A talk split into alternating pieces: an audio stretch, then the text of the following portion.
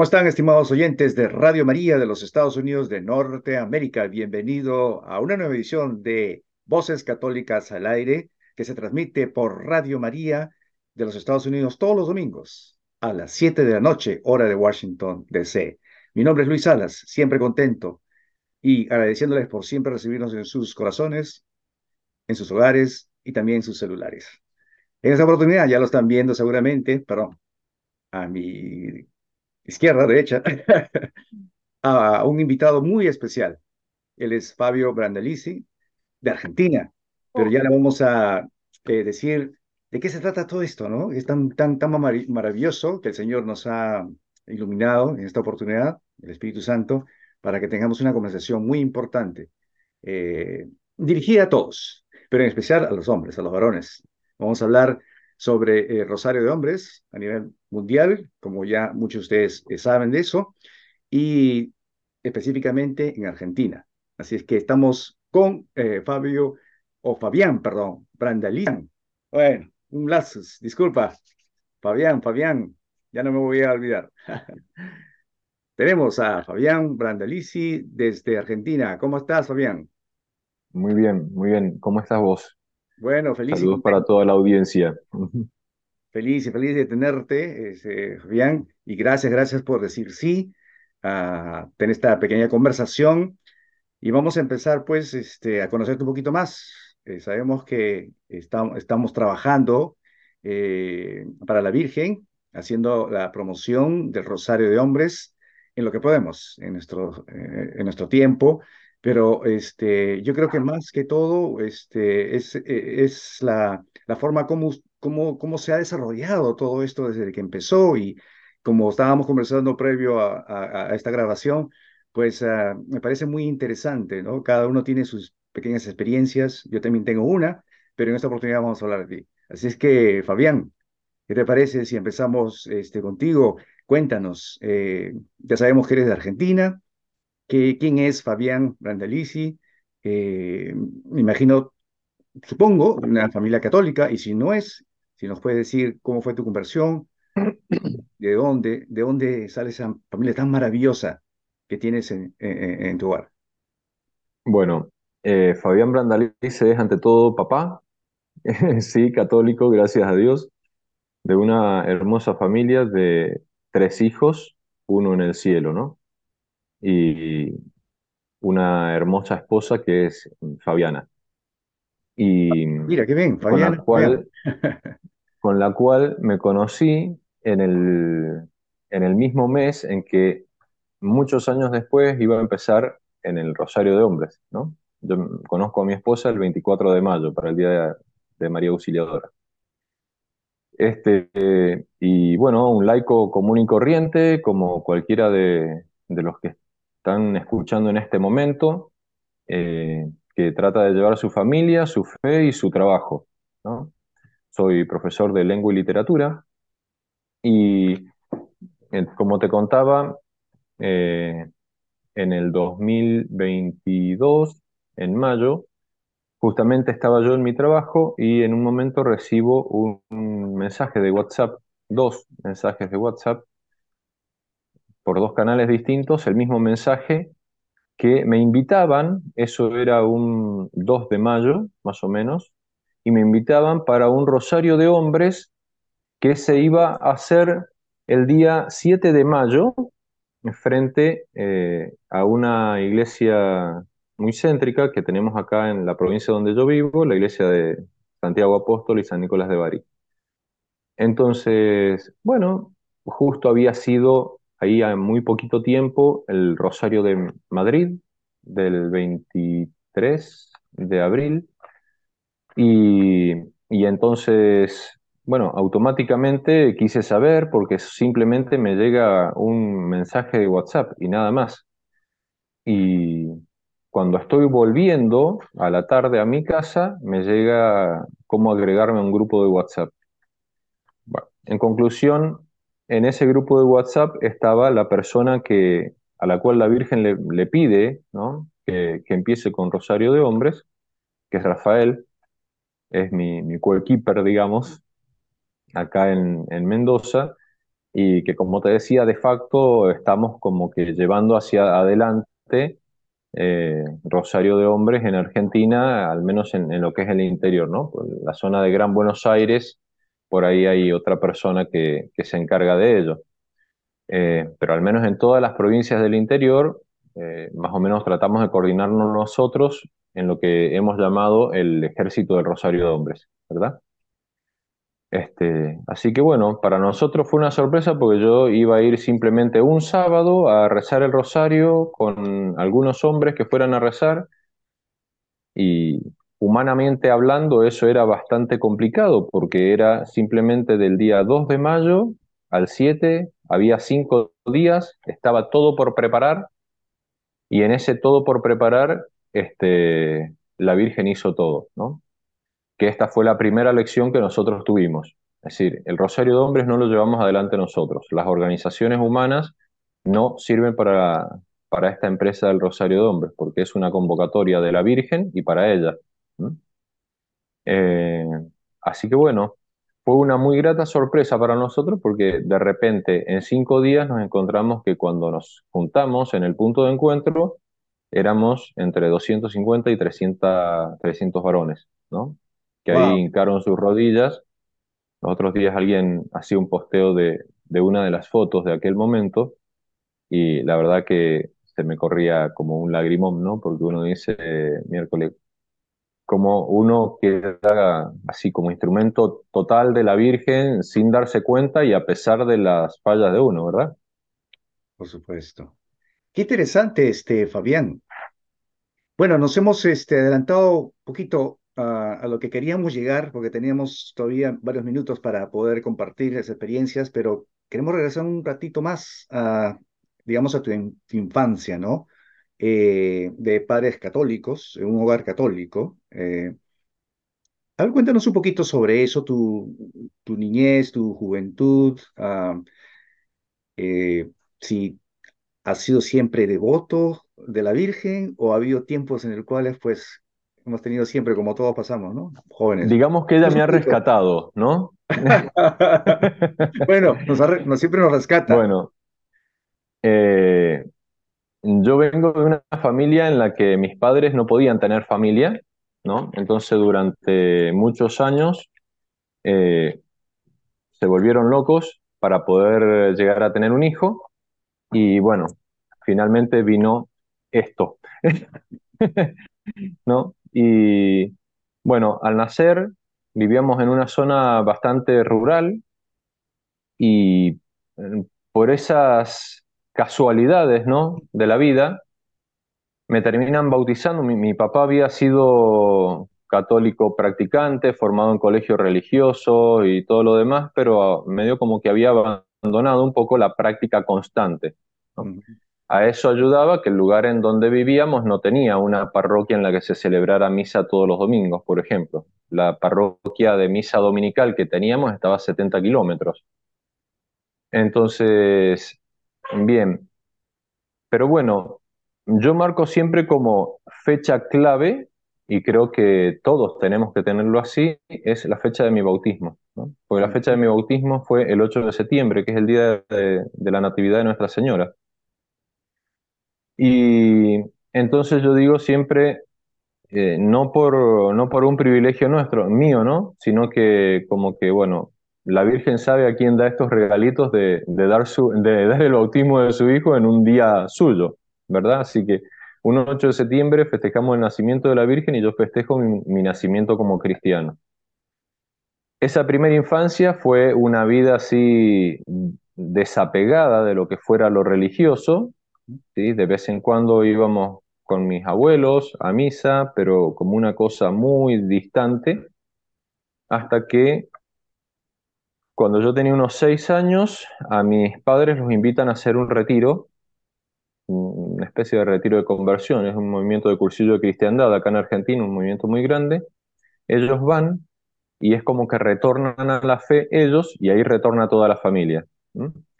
Eh, que esto también decir, yo lo veo en la perspectiva del Rosario de Hombres, ¿no? Yo tengo la imagen clarísima de cuando mi papá por primera vez bendijo la mesa en casa. Sí, yo sé cuándo fue la primera vez que en mi, casa se rezó. Y esa primera vez que en mi casa se rezó fue mi papá bendiciendo la mesa, dando gracias por los alimentos, ¿no? Y a, a renglón seguido, en esos días, mi papá leyendo el Evangelio de, de los discípulos de Maús y explicándoselo a mi madre, ¿no? Entonces, como que uno recibe en la fe de los padres y sobre todo del papá en cierto aspecto y también en la mamá. Bueno, de ahí en más eh, fue una vida muy ligada a la vida parroquial, a las actividades de la parroquia, la catequesis. Eh, después de mi confirmación empecé a dar catequesis prácticamente automáticamente al, al momento y hasta el día de hoy sigo dando catequesis. En ese momento quedé ligado a la catequesis de niños y actualmente con mi esposa damos la catequesis de, iniciación cristiana para adultos, ¿no? Eh, pero bueno, fue una, yo digo, es muy lindo ver cómo a lo largo del tiempo Dios a uno lo va cuidando y también ver cómo uno ingratamente se va separando, ¿no? Por tibieza, por, eh, por acostumbramiento a la vida de fe, por acostumbrarse a que tengo misa todos los domingos o para acostumbrarse a que me puedo confesar fácilmente. Eh, y es como que Fabián Brandalice entró en una época así, cuando ya estaba terminando la facultad, por llamarlo de algún modo, una tibieza espiritual bastante importante. Eh, lo único que hacía era, eh, iba a misa el domingo y me confesaba cada domingo, domingo por medio, y una vez le planteo esto al sacerdote y el sacerdote me dice, lo último que tenés que hacer es eh, dejar la misa y dejar la confesión. En algún momento Dios obrará. Bien, me recibo como profesor de lengua, me vengo a vivir a la capital de mi provincia eh, y a los tres meses conocí a mi esposa. ¿no? En ese venirme a vivir a la capital de la provincia, alejarme de, de los afectos y alejar, alejarme también de ciertas comodidades, termina siendo para mí eh, lo que yo llamo una época de reconversión, ¿no? Entonces empiezo a rezar el rosario nuevamente, empiezo a ir a misa entre semana, empecé a tener nuevamente dirección espiritual, ¿no? Y bueno, ese fue el segundo encenderse. Entonces yo puedo decir actualmente que esa, esa conversión de mi vida también tiene que ver eh, con mi matrimonio, ¿verdad? Con mi esposa. Y bueno, al tiempo nos casamos, eh, también estuvimos mucho tiempo sin tener hijos. Nuestro primer hijo llegó a los seis años de casados. Este, no sé si es algo genético o qué, pero bueno, es una prueba interesante y a los padres que no tienen hijos, eh, sé lo que se siente. Este, y nada, es como una gran confianza en Dios, ¿no? Es eso de, de Abraham, de quién heredará todo esto y que Dios le dice, mira las estrellas del cielo y las arenas del mar, si puedes cuéntalos y yo te daré una descendencia aún mayor, ¿no? Bueno, y yo creo que los hijos también se prolongan en otro sentido, ¿no? Hay muchos, hoy en día hay muchos niños que no llegan a nacer y que necesitan de un papá y una mamá adoptivos que rece por ellos, eh, que los defienda de las manos de sus asesinos, Acá en Argentina tuvimos la desgracia de la aprobación de la ley del aborto hace unos años. Bueno, Estados Unidos lleva casi 40 años este, con ese problema. Pero bueno, no nos vamos a desviar del tema. Claro que sí, digamos, este, hablar un poquito, y es más, preguntarte, ya que has, este, nos has brindado la, la experiencia en el hogar, en tu hogar, con tus padres, qué tan importante es la figura del padre. Eh, una fe tan importante es eh, ese, ese liderazgo espiritual para que la familia, pues, eh, digamos, en su imperfección, pueda por lo menos tratar de, constituir algo que, también agrada a, Dios. Se, se, me había cortado por un momento la comunicación. Bueno, te lo voy a decir de dos modos. Es tan importante que hasta el mismo Dios quiso tener un padre en la tierra, ¿no?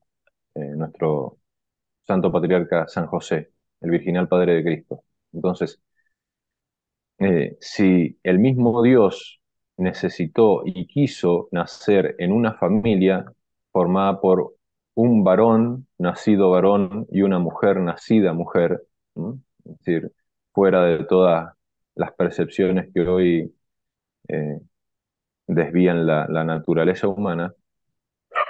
Es decir, si hasta el mismo Dios quiso tener eso, nosotros también lo necesitamos. No es que nos viene bien, lo necesitamos, ¿no? Y recién, es decir, yo recuerdo los primeros gestos de la fe a través de mi papá y de mis abuelos, por ejemplo. Después, con el transcurrir del tiempo, ¿no? Eh, como todo en la vida, eh, tenemos altos y tenemos bajos en la vida de fe y en el resto, ¿no? Entonces yo recuerdo que, por ejemplo, la más firme en otros momentos fue mi madre en, la vida cristiana, ¿verdad?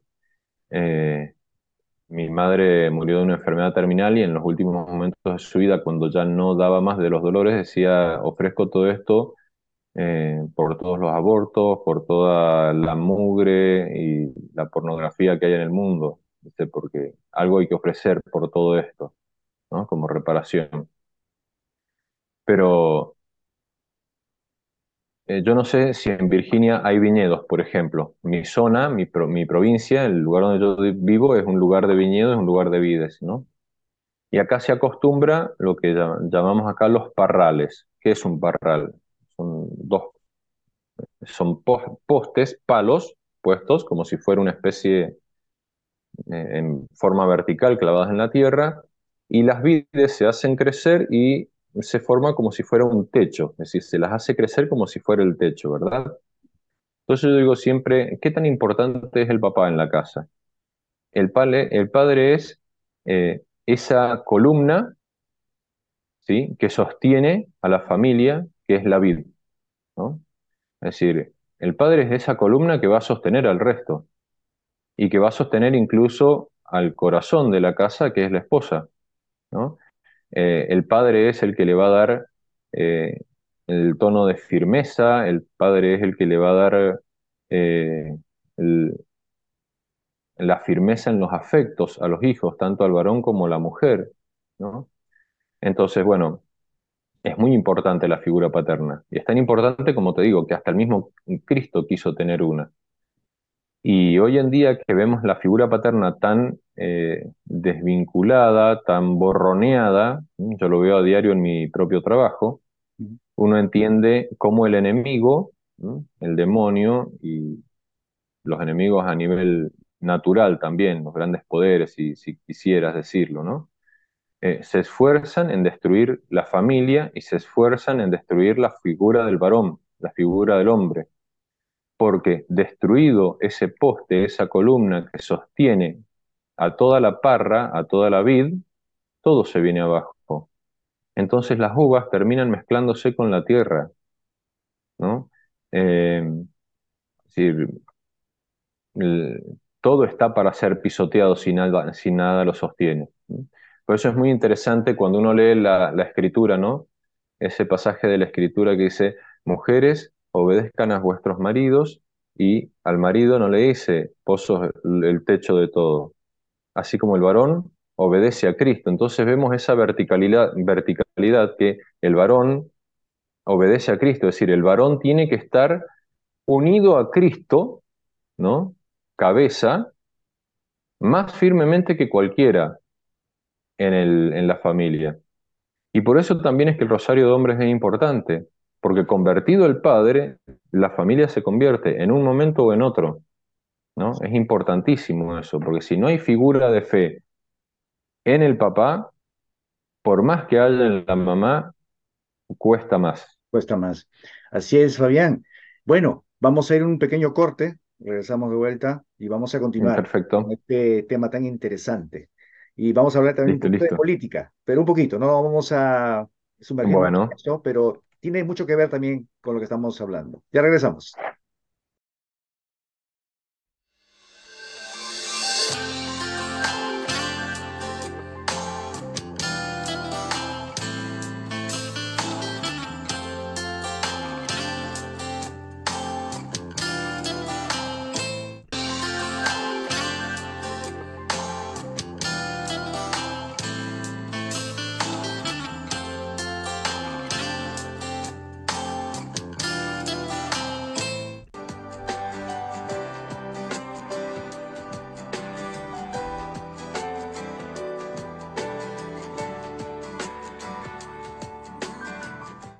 Bienvenidos, estimada audiencia de Radio María, en su programa Voces Católicas al Aire. Estamos ya en esta segunda parte de su programa, la interesante conversación con nuestro amigo Fabián desde Argentina. Fabián, muchísimas gracias. Realmente eh, agradecidos por tu participación, por tomarte este tiempo.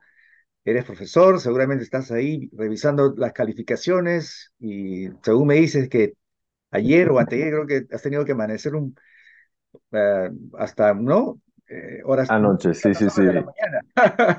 sí, sí, sí, sí. Ha sido una maratón de correcciones y de, de cargar notas a la plataforma. Qué bien, qué bien. bueno, bueno, es la vida. Así es, este, Fabián. Bueno, vamos entonces a continuar con nuestra conversación. Estábamos hablando de esa la importancia que que, tiene el hombre en la sociedad, ¿no? Como líder espiritual, ya nos has explicado, eh, esa figura que, tienes, ese, ejemplo que has seguido de tu padre, lo estás siguiendo. Y queríamos tomar también el tema de la política, ahora con este nuevo escenario que tenemos en nuestra hermana, ah, hermano país de Argentina, eh, un nuevo gobierno que ya empieza este diciembre 10, muchas expectativas, muchas emociones. Eh, ¿Qué nos puede decir algo con respecto, así a grandes rasgos? ¿Cómo este escenario puede influir en nuestra vida, este, digamos, ah, cristiana, ¿no? Católica, específicamente hablando. ¿Qué expectativas tienes? Ah, si nos podías decir un poco sobre eso y también asociarlo con lo que estamos nosotros tocando como tema de fondo. Bien, eh, yo creo que en realidad eh, ha sucedido acá en estas elecciones y, en las anteriores también, ¿no? Y creo que sucede en cada país de, toda América, ¿no? Porque estamos viviendo tiempos muy difíciles, tiempos muy duros, entonces eh, retrocedemos en el tiempo y creemos que un hombre será el salvador del mundo, Entonces, consciente o inconscientemente, personas de fe o no tienden a depositar toda su confianza en un hombre. Y eso es lo que, lo que creo yo que tenemos que evitar. Puntualmente en política mm, siempre me sirvieron mucho las palabras de San José María Escribá. Eh, es, es, uno de mis santos preferidos, San José María Escribá. Y San José María decía, la política es lo más opinable. ¿no? Es decir, vos y yo podemos tener opiniones distintas en la política. Siempre y cuando estén dentro del orden natural, podemos tener opiniones encontradas y eso no nos hace ni mejores ni peores, a vos o a mí. Eh, ¿Qué es lo que se ha vivido en Argentina? Se vivió una etapa de virulencia, por decirlo de algún modo, en el sentido en que amigos han terminado peleados o distanciados por pensar simplemente uno a favor de un candidato o de un sector y otro a favor de otro.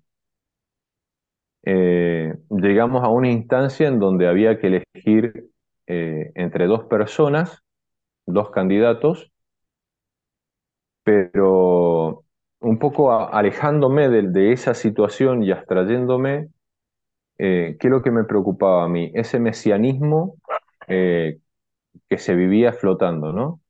y la euforia de un sector o de otro de los argentinos eh, al, momento de ir a votar porque podía llegar a salir el candidato A o el candidato B. Entonces eso sí me preocupa. Y me preocupa sobre todo en las personas de fe, ¿no? Porque, es decir, esto ya está en la Sagrada Escritura, lo dice el libro de Jeremías, ¿no? Maldito el hombre que confía en el hombre y pone en la carne su fuerza. Así dice Jeremías, ¿no? Y entonces, nosotros, a nosotros los laicos nos toca un papel fundamental, ¿sí? Ser sal de la tierra y luz del mundo. ¿Vamos a ser sal y luz solamente cuando la política nos sea favorable o cuando un régimen nos sea favorable? Absolutamente no, porque la iglesia creció en tiempos de Nerón. Es decir, la iglesia se multiplicó en 300 años de persecuciones. Eh, la iglesia floreció en la crisis del arrianismo. Y la iglesia maduró en los mil años de, cristiandad medieval.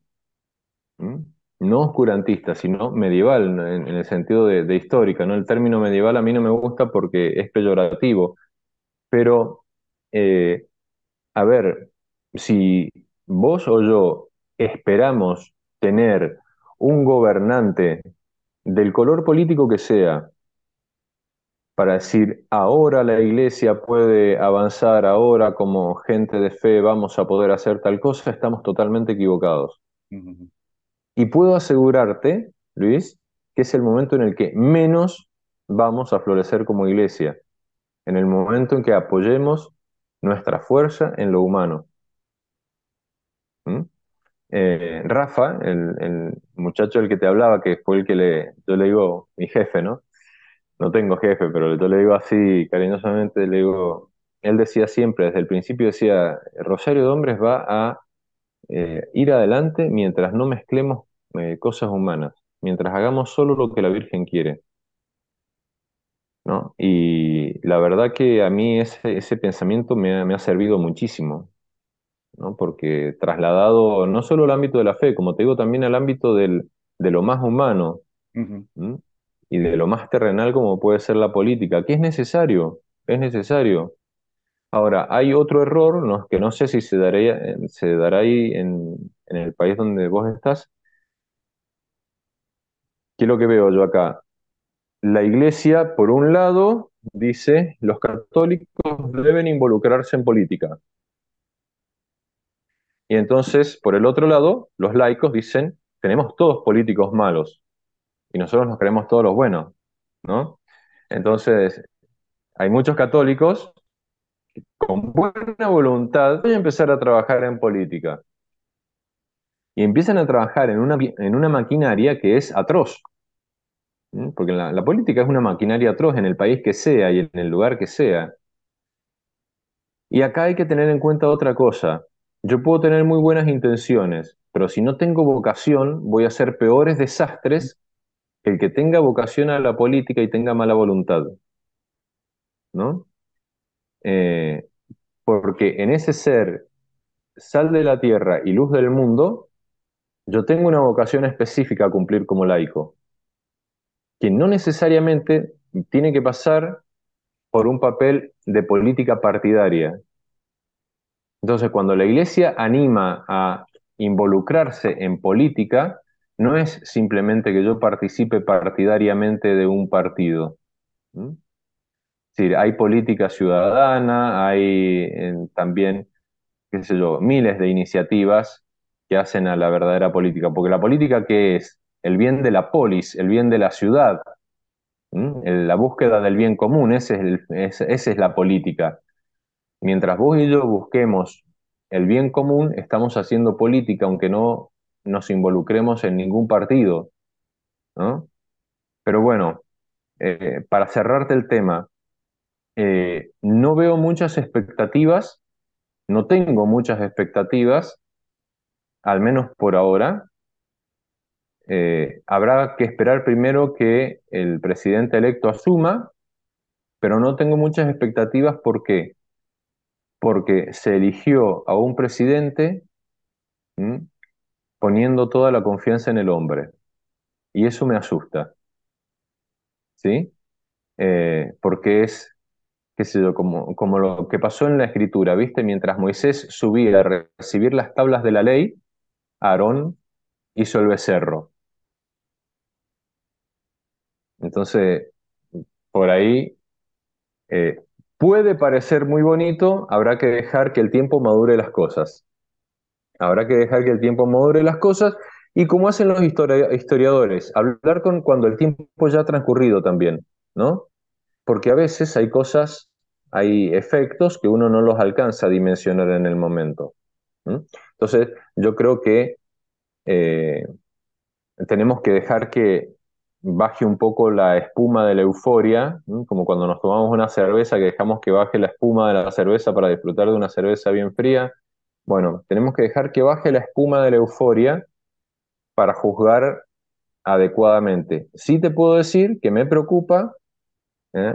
Eh, el haber confiado, el haber puesto que mucha gente, y te hablo de amigos, de gente que comparte la fe, la parroquia, apostolados, haya puesto su total confianza en un hombre.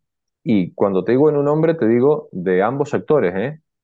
Tengo amigos de ambos sectores. Dios me ha dado la gracia de tener amigos de todos los colores políticos y poder ser amigo también de gente que no comparte mi fe, ¿no? Porque yo creo que eso es una gracia. También es el modo en el que Dios a uno lo hace instrumento suyo para estar cerca de aquel que, que no va a tener otro evangelio que el ejemplo de uno, ¿no? Toda una responsabilidad también. Pero bueno, Así es. más que decirte una euforia, es una preocupación para mí esta situación. Y que nos invita, eh, comparto contigo también, este Fabián, eh, comparto contigo esa, esa preocupación.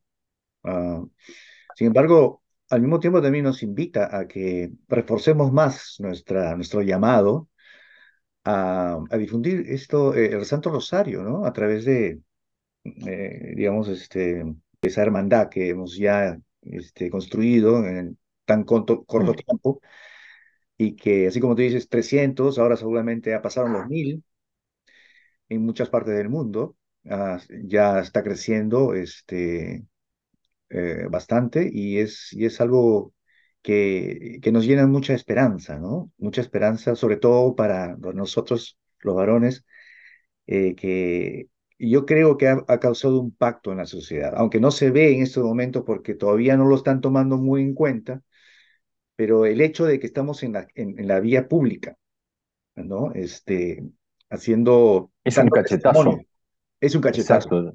Yo digo, el, el hecho de que haya, no te digo 300 varones, el hecho de que haya dos varones, un varón arrodillado en la vía pública rezando, con un rosario encima, algo tan antiguo, tan pasado de moda, ¿sí? Es un cachetazo para la sociedad actual que puede permitir cualquier tipo eh, de, de desviación, de, trastorno, no sé, lo que se te puede ocurrir, la locura más aberrante puede estar, es- se da por lícita, pero por favor no vayas a rezar.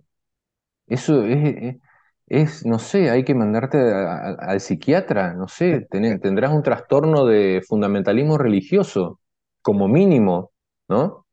Entonces, eh, o fanatismo. Es, es un testimonio público y te digo que acá en Argentina, por ejemplo, eh, hay lugares en los que se concentran más eh, hombres rezando y otros en los que se concentran menos. Y para mí, por ejemplo, es muy edificador mm, ver a uno de los eh, coordinadores de, la parte pa- de la Patagonia, a dos en realidad.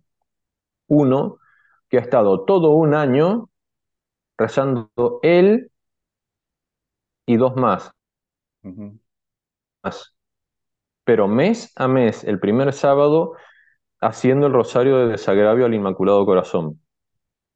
Y el otro caso es también otro amigo de la Patagonia, eh, otro coordinador de otra provincia, ¿sí? que hay veces en que ha ido él con algunos de sus hijos, ¿no? Pero bueno, nadie dice número.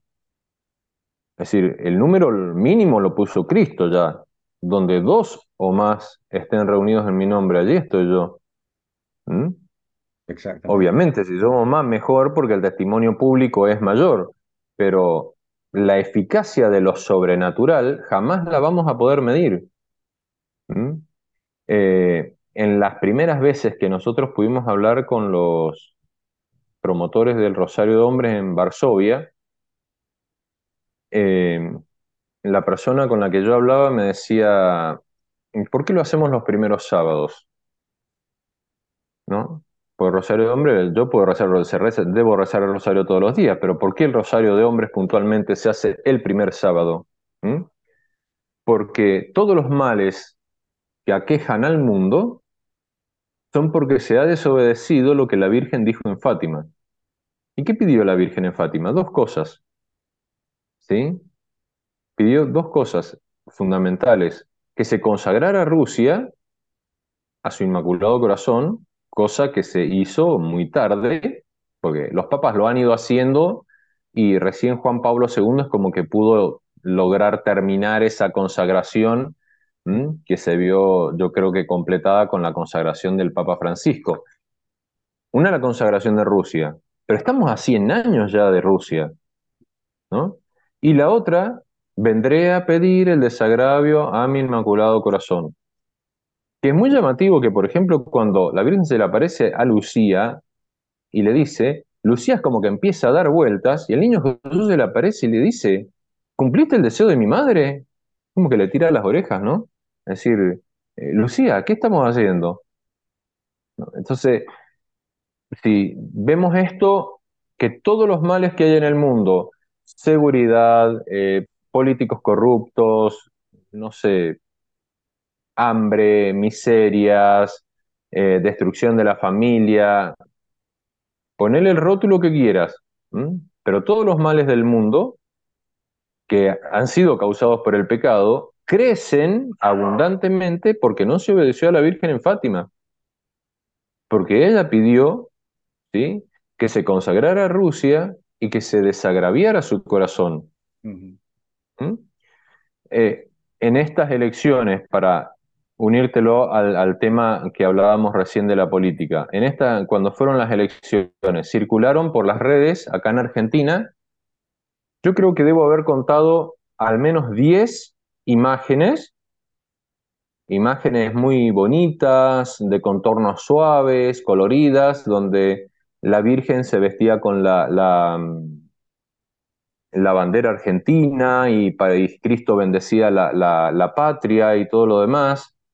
Y cuando vos empezabas a desmenuzar, la Virgen estaba deforme, pues tenía seis dedos, o tenía una cruz invertida, o a la patria le faltaba un lugar, o la Virgen estaba solo de acá a la mitad, eh, pero en el piso, como si estuviese mutilada. Entonces, ojo, pues yo le decía a alguien, ojo con estas imágenes, porque este es uno de los fundamentos por los cuales rezamos el Rosario de Hombre, el desagravio al Inmaculado Corazón, sobre todo en las imágenes sagradas.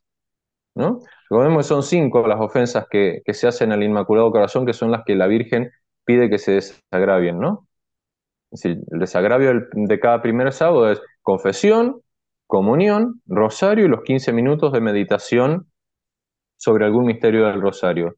Y son cinco por cinco faltas puntuales que se hacen al corazón inmaculado de la Virgen. Bien, Rosario de Hombre quiere ser, por así decirlo, en este mundo tan no solo descristianizado, sino deshumanizado, ¿sí? un desagravio perpetuo. Porque así como recién te decía, el varón sostiene la familia, bueno, el varón también sostiene la sociedad. Es como el último baluarte para que esta sociedad pueda volverse humana y de humana en cristiana. Entonces, eh, ¿es importantísimo el papel del varón? Sí. ¿Es importantísimo el papel del laico en la sociedad? Sí. ¿Es importantísimo que se rece públicamente para desagraviar a Nuestra Señora? Sí porque las ofensas a Nuestra Señora son públicas y porque son ofensas, uno a veces lo dice, lo, lo dice así como en abstracto, ¿no? Pero son ofensas a la Madre de Dios. ¿Cómo reaccionaríamos nosotros si fuéramos Dios y se, nos insulta tanto a nuestra Madre? Pensémoslo desde ese punto de vista, es decir, son insultos a nuestra Madre. Entonces, eh, el rosario de hombre tiene que ser para nosotros un compromiso, nuestro granito de, arena en esto de santificar el mundo desde el papel del laico, ¿no? Porque a veces, y, esto también es algo que a mí me molesta muchísimo, ¿no? Eh, el Papa Francisco se ha cansado de hablar sobre el clericalismo y los papas anteriores también. Todo el sínodo de octubre eh, eh, con el problema del clericalismo. Las redes nos bombardearon por todos lados con el problema del clericalismo. Ah, pero no, hemos rezado el rosario, pero dentro del templo, porque llueve, porque hace frío. Pero yo pregunto, ¿acaso cuando llueve y hace frío, ninguno de los varones va a su trabajo por la mañana? y se aguanta el frío o la lluvia, ¿no? Entonces, es como que estamos disociados mentalmente, ¿te das cuenta? Por un lado, escuchamos lo que el Papa dice sobre el clericalismo, pero por el otro lado lo practicamos y encima nos gusta. ¿Ah? Pero que, ¿cómo no? Me, da cosa ir a arrodillarme ahí en el piso, encima arrodillarme en el piso, en, el medio de la calle, en una plaza pública. Que me vean con un rosario, justo pasa mi compañero de trabajo. Sí, eh, bueno. Falta de coherencia también. Seamos coherentes. Eh, vuelvo a decirte, como dice San José María, santos de una sola madera, de una sola pieza. Exactamente. ¿no? Porque si no, llevamos a, a, vivimos una esquizofrenia cristiana que no tiene nombre, ¿no? Es decir, somos cristianos de las puertas para adentro y, y hacia afuera, ¿no? Entonces, basta de varones, basta de mujeres y basta de niños y de jóvenes que sean cristianos solamente cuando van a misa. Basta de varones que sean cristianos solamente cuando están en el templo. ¿Mm? Ser nuevos eh, puntales para la iglesia de hoy que nos necesita en nuestro papel de laico, ¿sí? en nuestro papel de sostener a los sacerdotes, pero no encerrados en el templo, no encerrados en la sacristía, siendo, no sé, ministros de la Sagrada Comunión, el que sirve con el Ministerio de Música, que todo eso está bien, está perfecto, pero parecemos una, una, cuestión que de pescar en la pecera, tenemos el dicho acá en Argentina, ¿no? Pescamos en la propia pecera. Bueno, pero si hay que salir afuera a pescar, no a la propia pecera. Eh, partamos de una base, ¿sí? Eh, Cristo, que es verdadero Dios y verdadero hombre, tiene un plan sobre nosotros, pero nosotros podemos apartarnos de ese plan si vos sos varón y estás escuchando este programa, estas palabras, ¿sí? que pueden ser las peores el que las está diciendo, es porque Cristo te está llamando a través de las palabras de Luis, a través de las palabras de Fabián, que está miles de kilómetros de donde vos estás. Entonces, no seamos remisos, no seamos remisos al llamado del capitán, porque Dios no habla en el viento. A veces esperamos que venga un ángel a empezar con el rosario de hombres, empezar a, desagraviar a la madre de nuestro Señor. No, si Dios nos habla en lo más cotidiano. Si estás escuchando esto es porque el Señor te lo está pidiendo, básicamente. Entonces, estamos en, en el tiempo más propicio. Vamos a empezar el Adviento el domingo 3. ¿sí? Estamos en la novena de la Inmaculada. Es el mes en el que llegamos a la Navidad. Civilmente cerramos un ciclo y litúrgicamente abrimos otro, ¿no? Entonces, ¿qué es lo que estamos esperando? ¿Qué es lo que estamos esperando? ¿O somos tan cobardes que simplemente esperamos que vayan los demás a rezar porque a mí me da vergüenza, porque no quiero quedar pegado a, porque no quiero que me vean en la calle pública con un rosario, yo no sé cómo será en Virginia, ¿verdad, eh, Luis? Pero a veces me da la sensación de que los hombres son hombres para algunas cosas solamente, ¿no? Entonces, claro, la valentía llega hasta que me tengo que poner a rezar público. Entonces, a vos que me estás escuchando estas palabras, yo sé que yo no soy el, de la retórica más amplia, pero no esperes a que se te aparezca Jesucristo para invitarte al rosario. Jesucristo se vale de estos dos eh, miserables servidores, sobre todo de mí, que soy más miserable que Luis, para, para el de diciembre, en cada una de las localidades donde ya está instalado el Rosario de Hombres, tenés que ir a clavar tus rodillas, arrodillarte en el piso delante de una imagen de Nuestra Señora y rezar. Acá en Argentina vamos a, vamos a hacer un acto que me pareció muy bonito, que va a ser consagrar este apostolado a Nuestra Señora, al Inmaculado Corazón, como un gesto de devolverle a ella lo que siempre ha sido suyo. Acá en Argentina tenemos una aparición eh, de hace unos 41 años, 40 años, eh, que es Nuestra Señora del Rosario de San Nicolás. Y ella en esas apariciones dice, yo soy la patrona de esta región, haced valer mis derechos. ¿Mm? Bueno, el Rosario de Hombres es un poco eso también, hacer valer los derechos de Nuestra Señora que quiere que se desagravie su corazón. Entonces, hagamos un examen de conciencia de nuestra vida y veamos si realmente estamos siendo puntal para nuestra familia, para nuestra sociedad, para la iglesia, y si realmente estamos dando testimonio ante los demás de aquello en lo que digo que creo. Si es así, un modo de crecer va a ser el rosario de hombre. Bien.